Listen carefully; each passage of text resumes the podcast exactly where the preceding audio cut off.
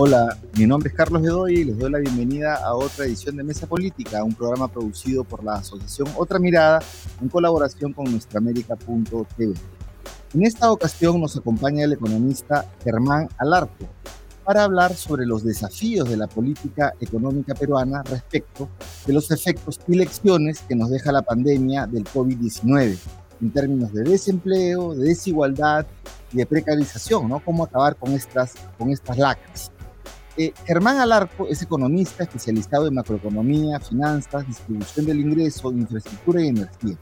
Ha sido jefe del Centro Nacional de Planeamiento Estratégico de Plan, entre otros varios cargos que ha desempeñado en la administración pública y también en la academia. De hecho, actualmente es profesor investigador de la Escuela de Posgrado de la Universidad del Pacífico y acaba de ser designado por el gobierno eh, peruano de Pedro Castillo Terrones para integrar el directorio del Banco Central de Reserva del Perú. Además de ser un profesional bastante calificado, Germán es un economista con orientación progresista y de izquierda. Sus estudios, investigaciones, libros, columnas y entrevistas a lo largo de su larga trayectoria así lo confirman, así que nos da mucha alegría que ahora esté en el directorio del BCR. Bienvenido Germán y muchas gracias por estar aquí en esa política. Eh, muchas gracias a, ti, Carlos. Muchas gracias a Otra Mirada por invitarme. Ya creo que esta es la tercera vez en que participo en la mesa después de, algunos meses. Eh, me someto a tus preguntas. Gracias.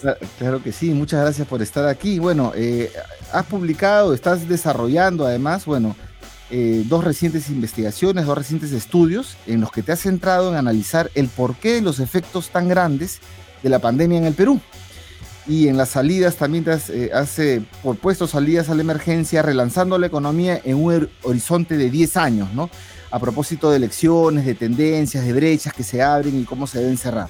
El primero de estos estudios se llama Trabajo y Justicia Social, Desigualdades como Origen y Resultado de la Pandemia del COVID-19, Análisis y Propuestas, que ha sido publicado recientemente por la Fundación Ever. Y el segundo trabajo es COVID-19, Desempleo, desigualdad y precarización en el Perú 2020-2030 en alianza con Oxfam. ¿no? Em, en ambos estudios eh, que he estado revisando, critica fuertemente la, política económica neoliberal que se ha aplicado en las últimas décadas en, en el Perú y plantea salidas basadas, entre otras herejías, en mejores salarios, ¿no? A propósito de que ahora ya se ha, demostrado el premio, los premios Nobel que se han dado de economía a tres estudiosos economistas, bueno, han desmontado de que el salario más bien cree desempleo, ¿no? Eso lo veremos más adelante.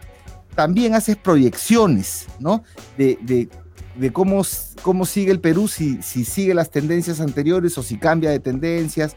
Eso lo vamos a ver ahora. Entonces, la primera pregunta, Germán, ya para no ser tan larga la introducción, es, cómo la pandemia ha generado más desigualdad en el Perú y cómo más bien la presencia elevada de desigualdades previas a la pandemia, a la llegada de la pandemia en el Perú, ha generado impactos diferenciados en la población, ¿no? Entonces, ¿qué es primero, el huevo o la gallina? ¿Las desigualdades que genera o, este, las desigualdades previas? ¿Cómo, cómo está ahí?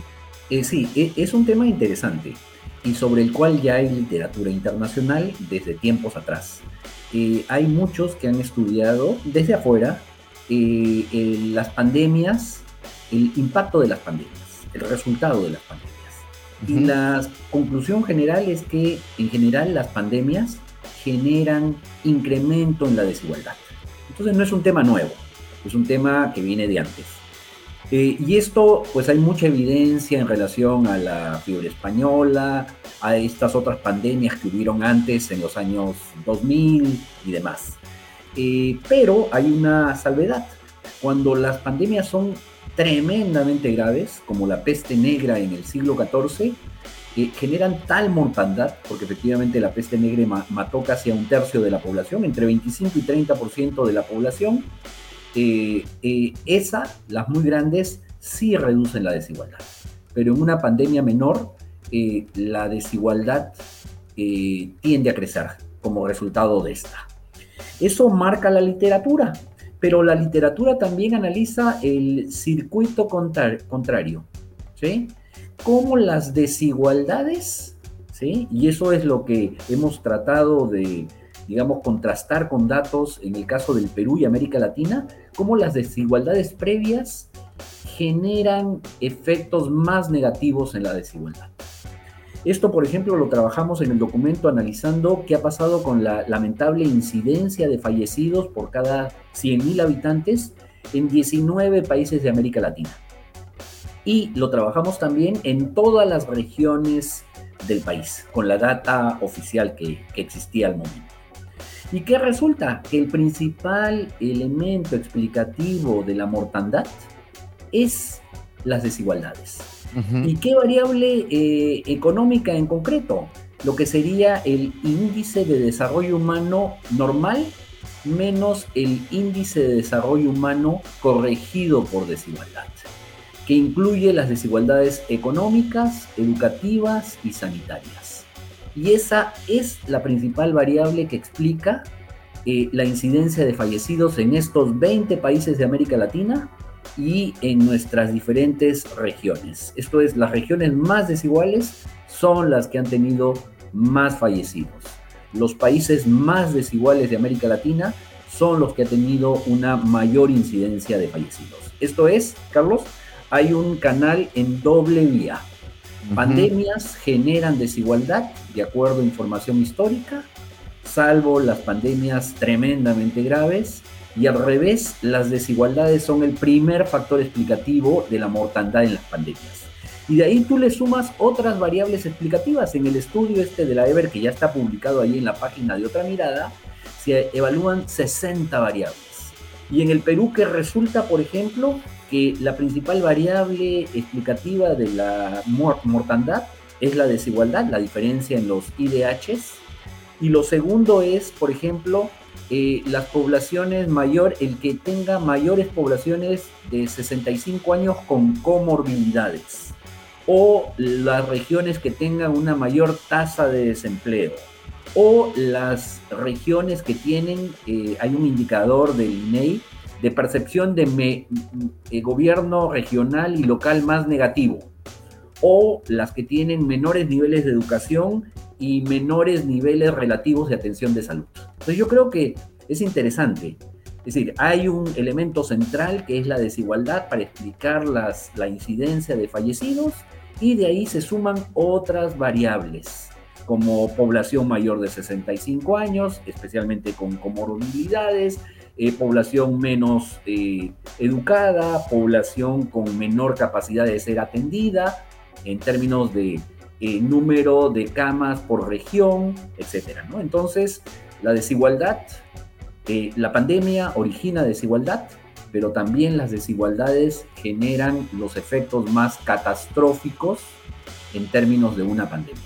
Mira, qué, interesante esto, esto Germán, que, colocas, porque eh, cuando tú señalas, pues, las causas que generan el mayor impacto, y el Perú ha tenido el impacto mayor con los indicadores que ha señalado, en el número de muertes. Además, nuestro PBI también se, derrumbó completamente, la economía, el desempleo, lo, vemos en las calles, lo vemos en las calles y eso está, es a la vista, ¿no? Es a la vista, cualquiera lo puede notar. Eh, la, mayor responsabilidad más que el virus es las políticas públicas previas o la ausencia de estas. ¿no? Entonces, eh, es un tema que nos debe eh, hacer reflexionar, que nos debe hacer pensar en, en la estructura, el funcionamiento del Estado, de la administración, la toma de decisiones y la orientación, sobre todo, la orientación de las políticas que espero y que más bien ahora en este nuevo gabinete de Mirta Vázquez espero que, empiece una transformación en ese aspecto, ¿no? Un, comentario sobre esto, Carlos. Sí. Eh, eh, cuando uno ve el origen de la pandemia, el origen es un origen ecologista. Efectivamente, el hombre invadió los terrenos de los animales, destruyó hábitats eh, que no eran de los humanos y de ahí el origen, eh, digamos, técnico, eh, primera variable. Pero la segunda variable que reconocen muchos autores que están reseñados es el neoliberalismo. El neoliberalismo que elitizó la salud, que convirtió este derecho a la salud pública en un derecho efectivo para pocos y un mal derecho con mucha poca calidad para muchos. Entonces son dos causas, la causa ecologista por nuestra afán continuo, voraz de, de invadir territorios que no son los nuestros. Y lo segundo, este neoliberalismo que redujo las posibilidades de atención médica para grandes segmentos y de calidad para grandes segmentos de la población. Entonces, van por dos sentidos. Ahí hay, que cambiar todas las reglas para preservar la vida, ¿no? Hay que, realmente cambiar el rumbo. Y, en ese aspecto, todavía en la parte del diagnóstico, en estos estudios que tú haces, eh, eh, ¿cuáles son los principales impactos ya en el mercado de trabajo? Porque las primeras noticias de la pandemia fue que en Lima se habían perdido la mitad de los empleos formales. Yo recuerdo una cifra, una, una noticia de, eso en, en 2020. Claro, siempre más impactando en las mujeres, que que son las que más impactan en, eh, cuando pasan estas crisis, el trabajo de las mujeres, además que se recargan con trabajo, además, este, eh, de los cuidados, de cuidado de la salud, la educación y todas las ollas comunes, la cuadro, quíntuple jornada, ya están. Eh, pero ¿cuáles son los principales impactos en el mercado de trabajo peruano que nos deja la pandemia? un tema importante. Si uno examina la evolución de la producción con la evolución del mercado de trabajo, de la población ocupada. En la pandemia se perdieron 2.5 millones de empleos. Eh, ahora se siguen estando perdidos 600 mil, 700 mil. Eh, vemos en niveles de producción, ya estamos en los niveles del 2019, pero la brecha en términos de buen empleo y de empleo en general sigue estando baja.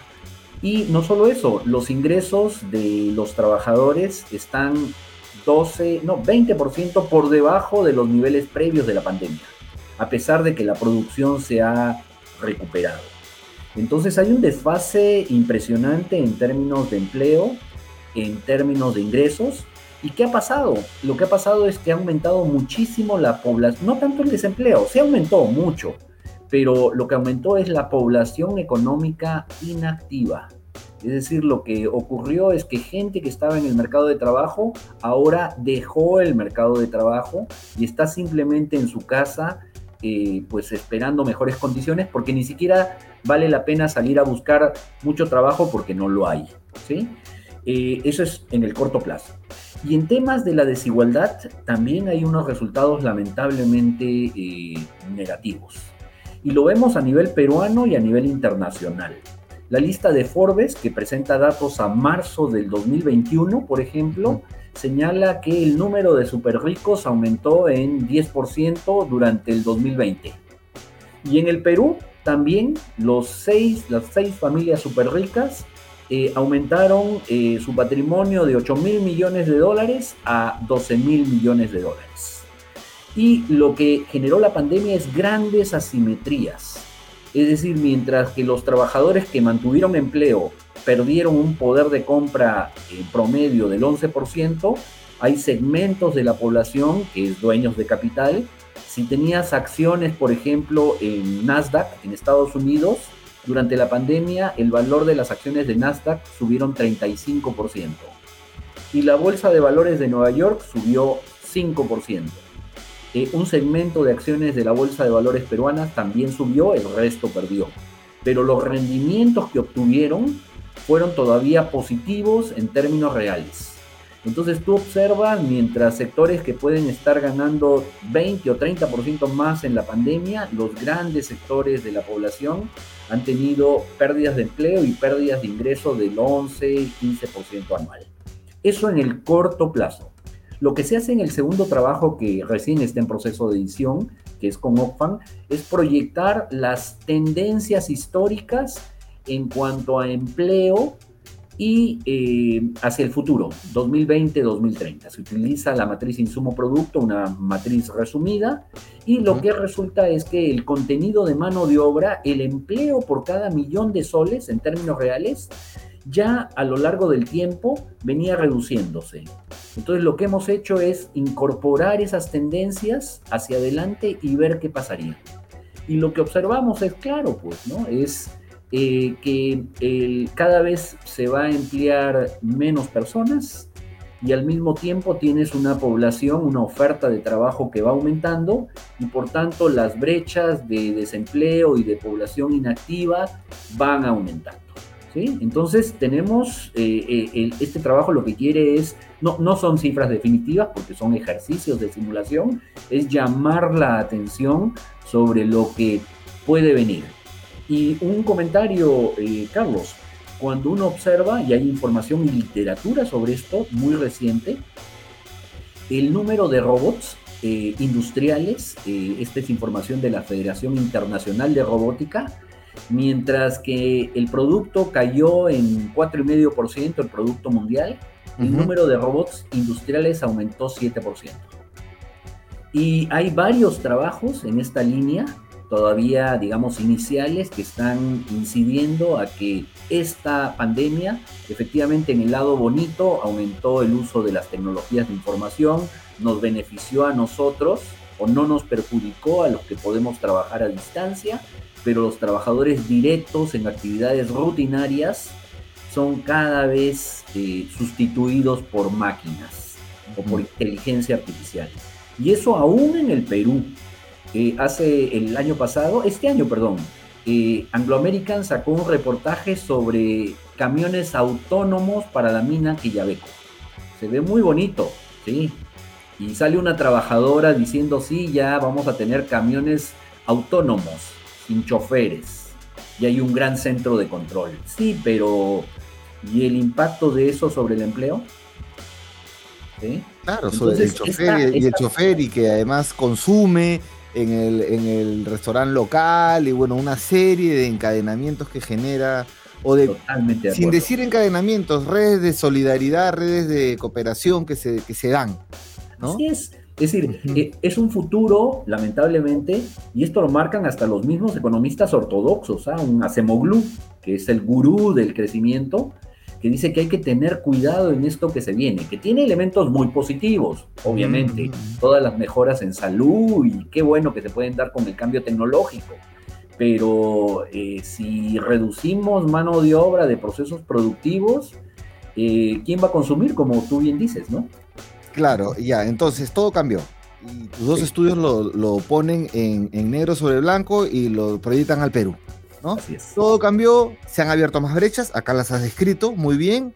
Mientras se ha perdido empleo y gente que ha salido de la PEA, hay otros que más bien siguen ganando plata o mucha más plata y se vuelven más, más, este, más millonarios, ¿no? los mil millonarios, ¿no?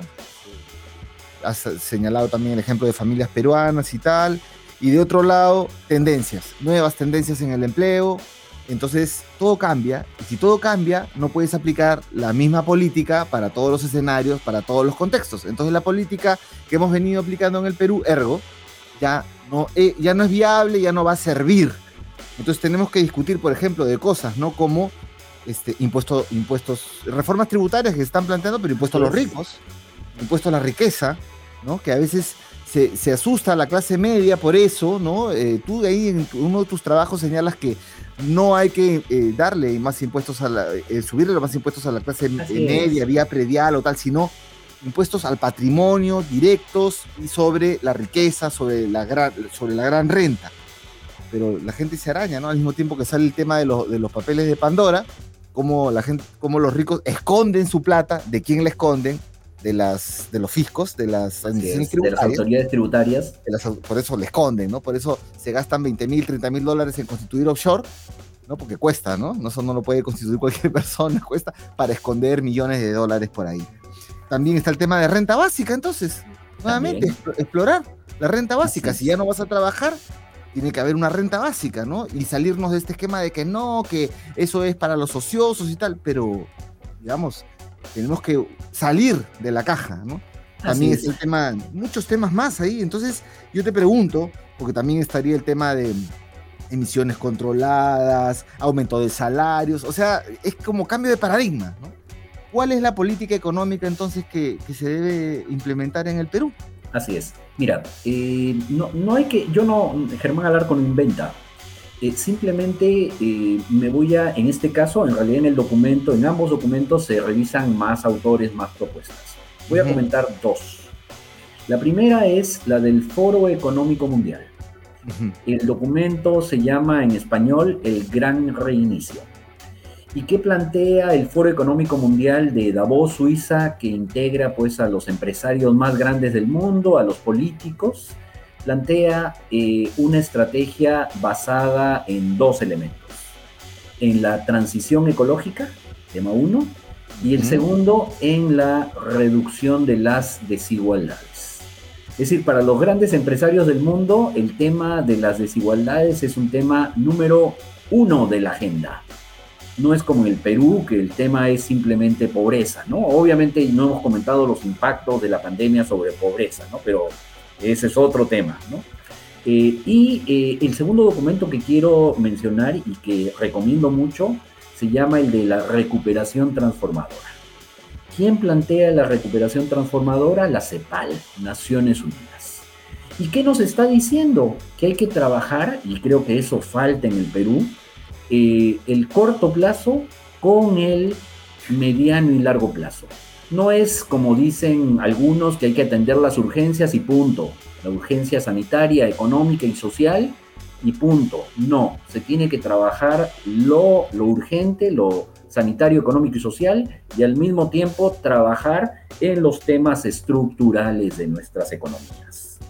Eh, esto es, ¿qué dicen estos autores? Que la política monetaria y fiscal anticíclica no son suficientes y que la política fiscal ambas tienen límites y que hay que trabajar en la diversificación productiva. Hay que trabajar en reducir, como se dice, la propensión a importar. Hay que producir más localmente para generar más empleo, más ingreso, más demanda, más producción. Eh, un tema interesante es que en la propuesta de recuperación transformadora que yo retomo mucho. Para suerte de nosotros, Pedro Franque, cuando estuvo en esta eh, reunión primero en México, se reunió con la secretaria ejecutiva de la CEPAL. Ojalá que se lleguen a acuerdos concretos. Y los tres puntales son las tres cosas que son importantes. Hay que avanzar en la transición ecológica. Segundo, la reducción de las desigualdades. Y en el caso de América Latina, hay que hablar de la diversificación productiva. Has comentado un tema, el tema del salario universal. Yo no soy muy, yo, creo que esto es más bien para las economías más desarrolladas. Yo lo que hablo es los derechos sociales que lo habla la CEPAL universales. Es decir, la salud, la educación buena, de calidad para todos. Gratis. así es. ¿sí? Entonces es una forma diferente al salario único universal. Yo obviamente creo en los programas de empleo mínimo, contratar mucho personal para realizar mejoras en la habilitación urbana, habilitación rural. Eh, eso es fundamental.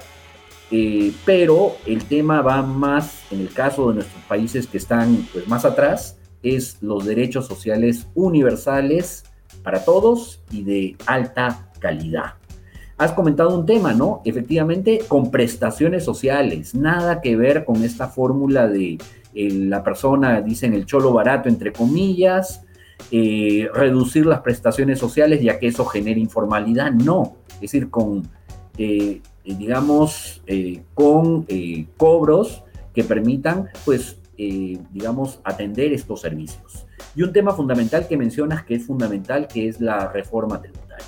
Nuestra presión tributaria es del 16.8%, los últimos datos de la OCDE, y el promedio de América Latina es 22.9. Estamos 6 puntos porcentuales por debajo.